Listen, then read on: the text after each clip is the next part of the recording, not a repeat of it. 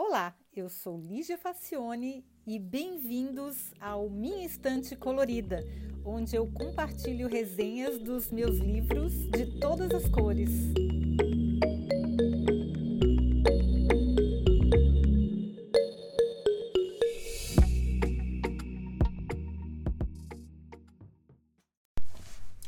Olá!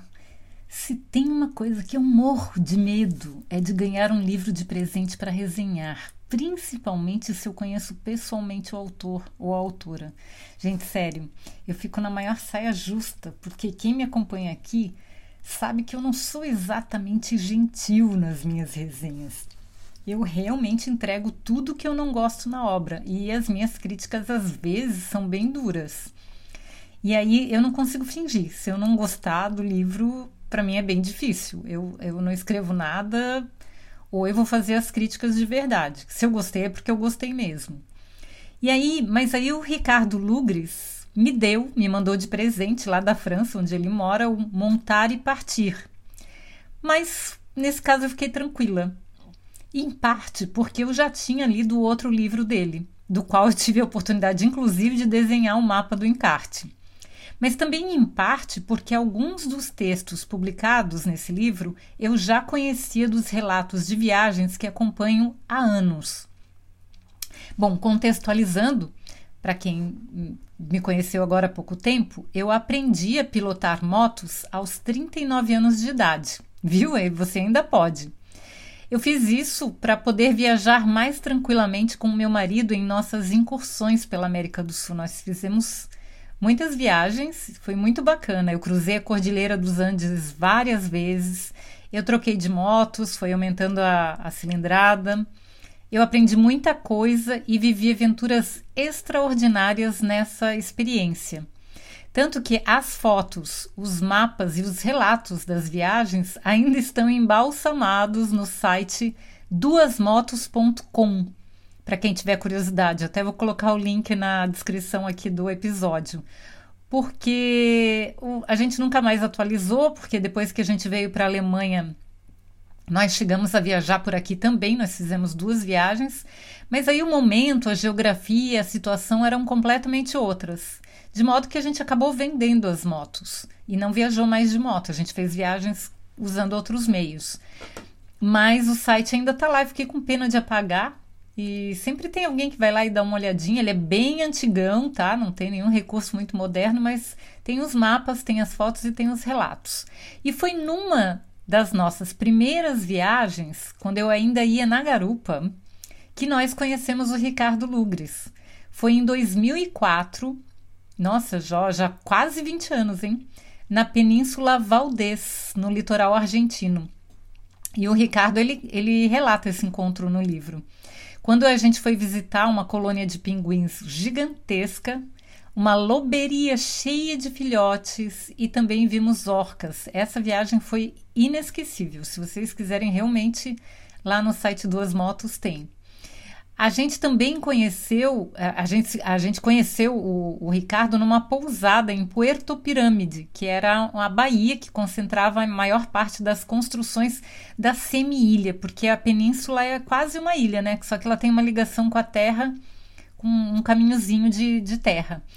E esse lugar é um lugar muito especial, assim, foi, foi muito bacana. E a gente conheceu porque as motos, quando ficam estacionadas, a gente que está de moto presta atenção nas outras motos que estão estacionadas também. E os motociclistas acabam conversando, fazendo amizade. Então, olha só, 2004 faz muito tempo. E desde aquela época, eu passei a acompanhar à distância as viagens do Ricardo no Facebook. O Conrado não tem é, redes sociais, eu sou a parte social da família, então eu ficava acompanhando as viagens e repassando para o Conrado, porque ele também gosta, né? E aí, o Ricardo, gente, nossa, o cara já percorreu quase todos os continentes e foi a lugares inimagináveis. Ele realmente viaja muito de moto, com muita frequência, e são viagens bem longas e, e desafiadoras mesmo.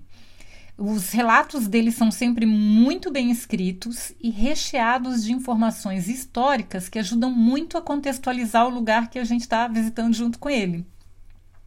No livro anterior, que é o ótimo Tempo em Equilíbrio, ele vai de Paris a Singapura sozinho.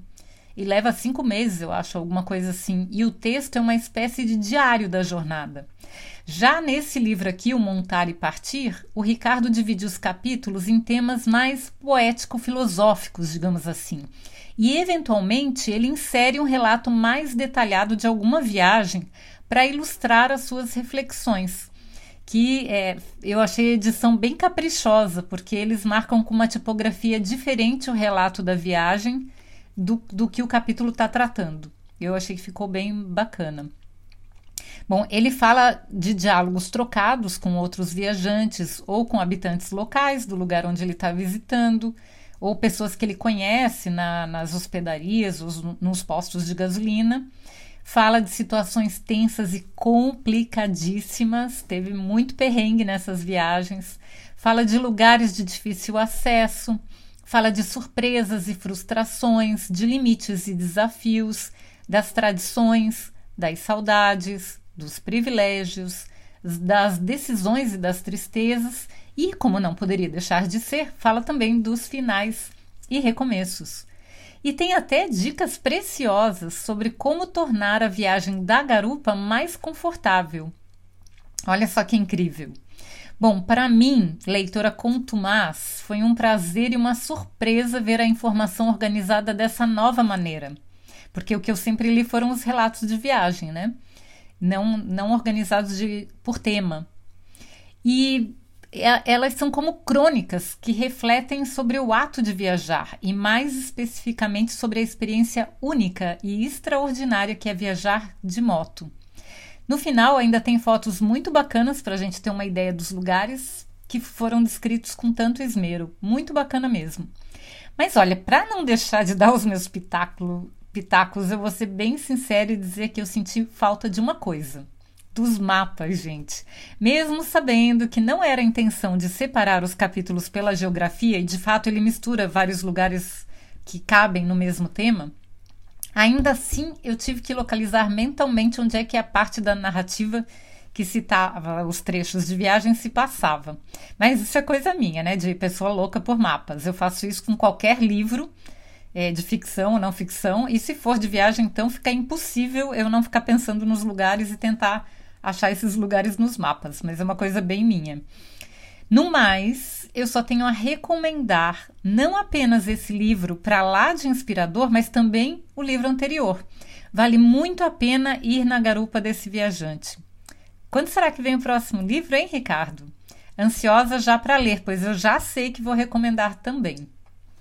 Bom, eu espero que vocês montem na garupa do Ricardo, porque vale muito, muito, muito a pena. E é muito bacana acompanhar esse, esse moço nas viagens dele, que são viagens muito especiais, e ele tem um jeito muito bacana de compartilhar isso com a gente.